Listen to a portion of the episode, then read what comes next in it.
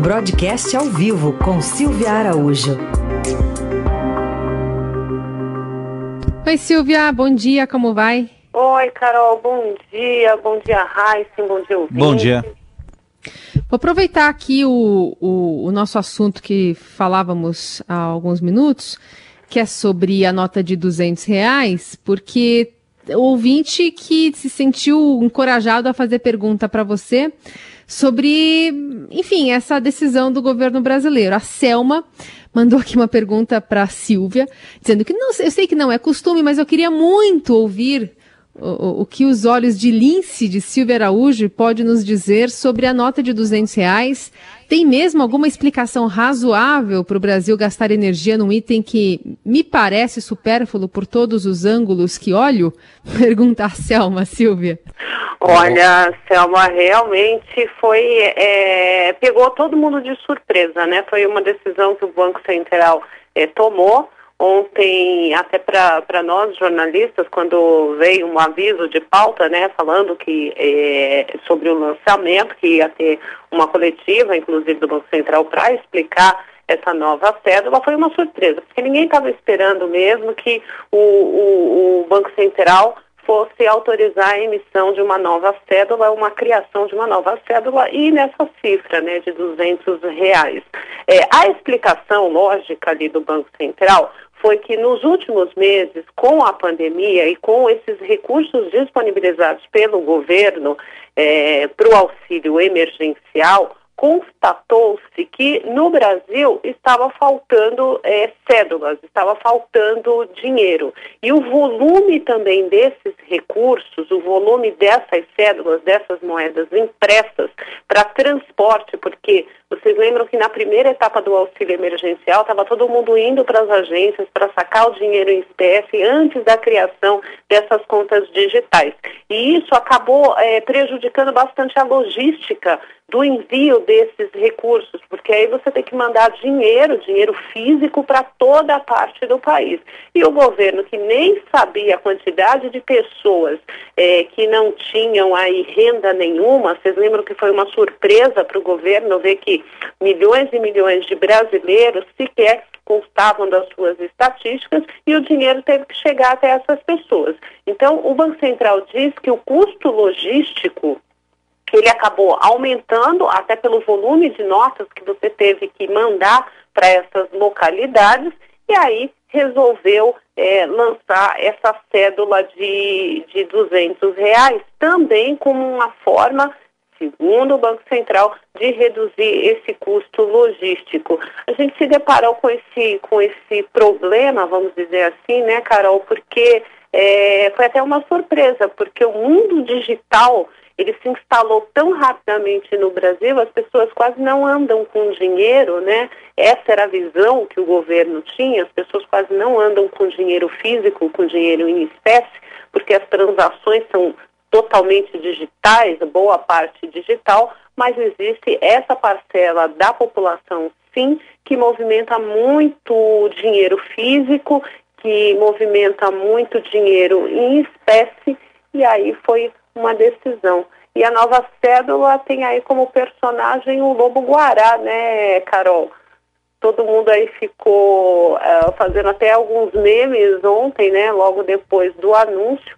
A oposição ali no Congresso Nacional criticou muito, chegou até a falar que esse valor de 200 reais é, dessa cédula era uma afronta, até porque era o valor do auxílio emergencial proposto lá no comecinho é, pelo governo primeiro, é federal, é né? Mas realmente, com uma população que, que não tem muitos recursos em, em mãos, principalmente nesse momento, o valor da cédula é muito alto. É, se a gente considerar a renda a média do brasileiro e que a população que tem uma renda maior no Brasil é, opta pelas transações digitais e esse dinheiro, essa cédula de 200 reais, ela praticamente quase não vai circular é, aqui no, no, no, meio da classe é, menos favorecida, né, Carol? E aí se imagina outra coisa, você vai ter que emitir outras moedas para fazer troco desse papel, né?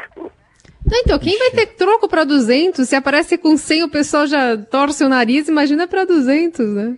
Pois é. Agora, o importante é dizer que a emissão desse papel, a emissão dessas cédulas, não aumenta a base monetária e isso não, não, não vai acabar interferindo em política monetária do governo, porque você não tem, é, não significa quantidade a mais de dinheiro no mercado, quantidade a mais de dinheiro circulando. Na verdade, você acaba recolhendo alguns outros papéis, algumas outras cédulas para substituir é, quando emitida essa nova prometida para agosto, né? Bom, o ouvinte falou em óleos de lince, então tivemos muita clareza com isso tudo, né? Óleos de lince explicando o lobo guará para todos nós. É, mas, mas, eu, mas, mas, eu queria entrar agora. Você falou na terça, Silvia, de uma expectativa em relação a números do, do emprego, né? É, no fim das contas, saiu o CAGED que surpreendeu, né? O emprego com carteira assinada, mas aquela pesquisa do IBGE foi adiada. Pois é, né, Raíssa? Estava todo mundo prevendo aí que com carteira assinada teria eliminação de quase 200 mil postos de trabalho e o número divulgado pelo Ministério eh, da Economia via Secretaria do Trabalho pegou todo mundo de surpresa. O número surpreendeu, daqueles 200 mil, o número caiu para 10 mil, quase 11 mil eh, postos de trabalho eliminados com carteira assinada.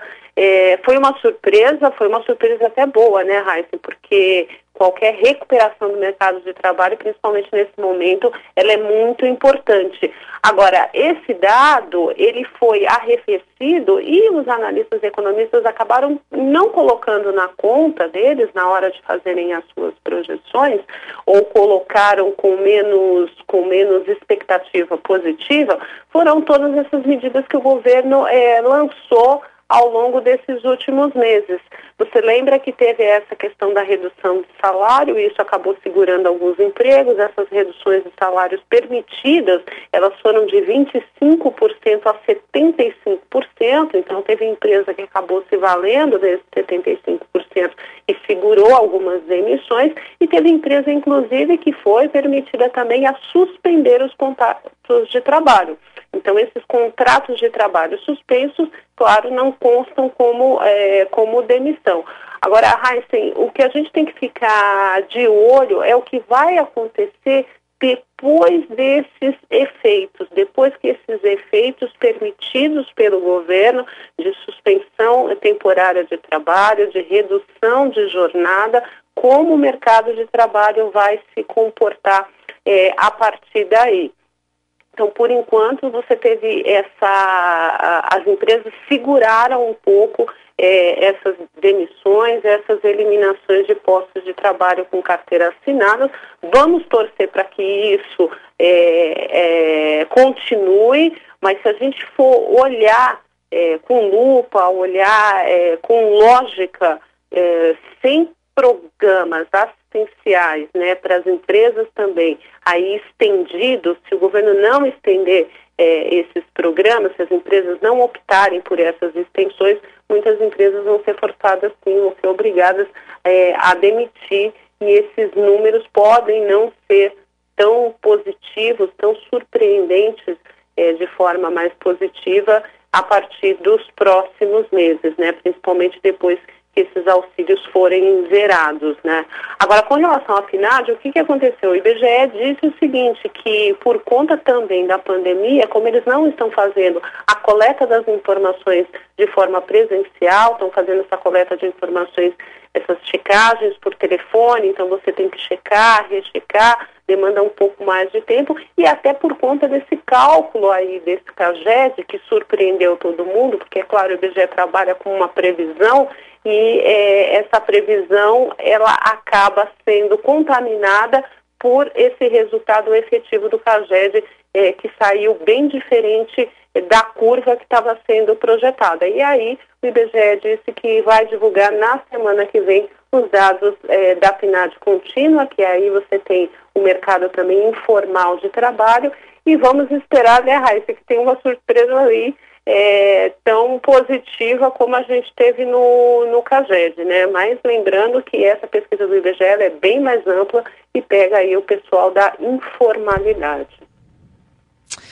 É, Silvia, e para hoje a gente tem previsão de um panorama mais completo das contas públicas, né? E, e não deve ser, claro, boas notícias. É verdade, Carol. Hoje tem os dados do governo central, né, que reúne ali Tesouro, eh, Banco Central, estatais. Então, esse dado que vai sair hoje, ele deve ser negativo. A expectativa é de que ele fique em torno de 160 bilhões negativo, né, que o déficit do governo central dessas contas fique negativo é, nessa ordem de 160 bilhões uh, de reais e esse dado é do mês de junho. A gente tem que lembrar que nos meses anteriores também os números foram negativos, foi negativo em 126 bilhões no mês de maio e em 92 bilhões no mês de abril. E aí esses déficits, Carol, o que, que vai acontecendo? Esses números negativos mês a mês vão construindo aquela expectativa que é do próprio governo para esse ano de um déficit público ao redor de 800 bilhões é, de reais. E a explicação? A explicação para isso é justamente a redução das receitas. As receitas, como a gente sabe, elas são oriundas de impostos e contribuições recolhidos pelo governo federal. Esses impostos e contribuições, a gente sabe que ele vem ali é, da atividade econômica, do PIB, no caso dos estados e municípios de serviços, de impostos de circulação, enfim, toda essa gama de impostos que o Brasil é, recolhe, ela, ela reduziu bastante ao longo dos últimos meses pela queda expressiva da atividade econômica. Para esse mês de junho, a expectativa é de uma queda da ordem de 30% nessas receitas e nas despesas que foi aonde, né, de onde saíram esses recursos para esses programas assistencialistas do governo, a expectativa é de que a despesa da máquina pública cresceu aí em torno de 150% só nesse mês de junho.